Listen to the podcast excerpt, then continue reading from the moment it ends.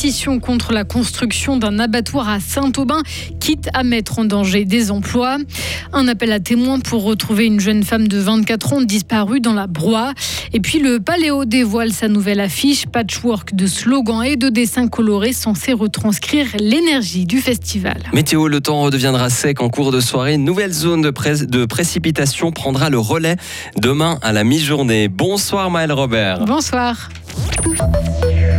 3600 personnes se mobilisent contre l'arrivée de Micarna sur le site Agrio à Saint-Aubin. Elles ont signé une pétition pour empêcher la construction d'un gros abattoir de volailles par la filiale de Migros. Le texte lancé par l'association Éco-Transition La Broie a été remis cet après-midi à la chancellerie cantonale. Il demande que le Conseil d'État ne cède pas le terrain à Agrico à Micarna et ça même si ça implique de faire un trait sur les 400 à 500 emplois prévus. Alaric Colère est l'un des fondateurs de Éco-Transition Labroix. Je crois que la population de Est unanime à se réjouir d'avoir un site euh, comme euh, Agrico. On se réjouit de l'innovation, mais là, les emplois qu'on nous propose, c'est vraiment les moins désirables sur le marché.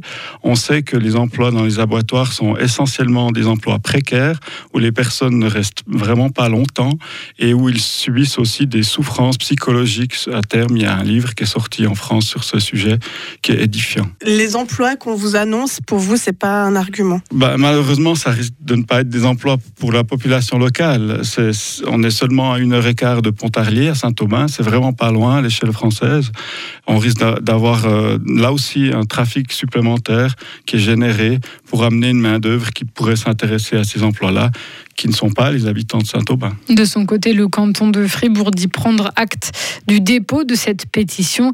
Didier Castella, ministre en charge de l'agriculture. Actuellement, je n'ai pas pris connaissance de la pétition, j'ai bien évidemment l'étudier. Par contre, ce qui est sûr, c'est qu'il y a des besoins.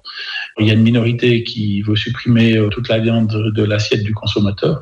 Aujourd'hui, la majorité des consommateurs mangent encore de la viande. On essaie de diminuer la quantité. Les besoins sont avérés et là, on voit que c'est une action politique unilatérale contre toute construction. Donc euh, nous, le canton, doit, doit, aussi répondre aux besoins de la majorité. Quant à la Migros, elle rappelle que la construction d'un nouveau bâtiment à Saint-Aubin doit remplacer le site de Courtepin, obsolète, qui ne répond plus aux exigences actuelles. Le géant Orange affirme vouloir établir des normes exemplaires en matière de durabilité et de bien-être animal. La police fribourgeoise lance un appel à témoins. Après la disparition d'une jeune femme de 24 ans cette nuit vers minuit et demi à Séva, dans la Broye, la jeune femme, 1m70, cheveux bruns mi-longs, parle français. Si vous avez des informations, vous êtes invité à les communiquer à la police. Vous retrouvez les détails et la photo sur notre site frappe.ch. C'est aujourd'hui qu'a débuté le plus grand exercice de l'armée suisse jamais réalisé depuis 33 ans. On était alors en 1989, année de la chute du mur de Berlin. Cette fois, environ 5000 militaires y participent cette semaine dans les cantons de Berne, Soleure, Argovie, Lucerne et Zurich. L'objectif, c'est de voir comment les engagements contre des groupes armés au sol se mettent en place et évaluer la capacité à défendre le pays. C'est le troisième véhicule envoyé par la Suisse en Ukraine. Un camion pompier a quitté aujourd'hui Payerne pour Kiev il va notamment fournir des équipements pour lutter contre les incendies, nettoyer les eaux contaminées et évacuer les gravats, ainsi répondre à la demande des autorités ukrainiennes. Le géant russe Gazprom menace lui de réduire ses livraisons de gaz vers la Moldavie. Il accuse l'Ukraine de siphonner le gazoduc qui transite sur son territoire avant d'arriver en Moldavie.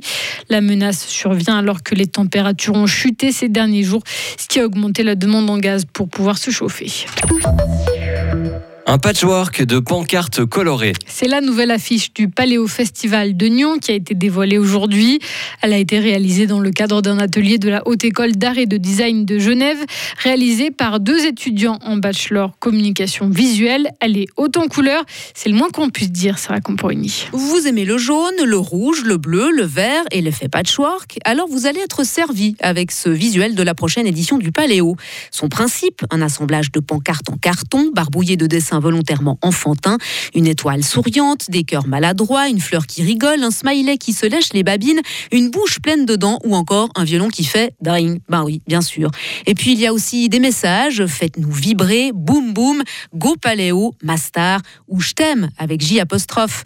Une esthétique forte qui retranscrit l'énergie du festival en explorant l'expression et la diversité, résume modestement les organisateurs de la manifestation.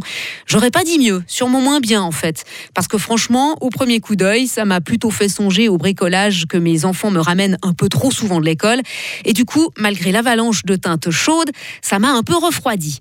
Mais dans le fond, c'est peut-être ça aussi le but de cette affiche façon collage, un peu de fraîcheur gamine et d'innocence dans ce monde de blasé. Et le Paléo indique aussi aujourd'hui qu'il ouvrira sa billetterie le 1er décembre prochain pour sa traditionnelle vente de Noël d'abonnement. En foot, la Tunisie a résisté au Danemark, demi-finaliste du dernier Euro. Les deux équipes ont fait match nul tout à l'heure 0-0. Un peu plus tôt dans la journée, l'Arabie Saoudite a fait sensation en battant l'Argentine 2-1.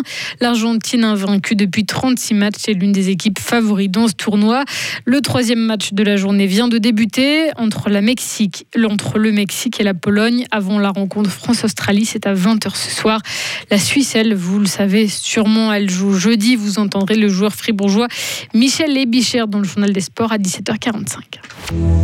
Retrouvez toute l'info sur frappe et frappe.ca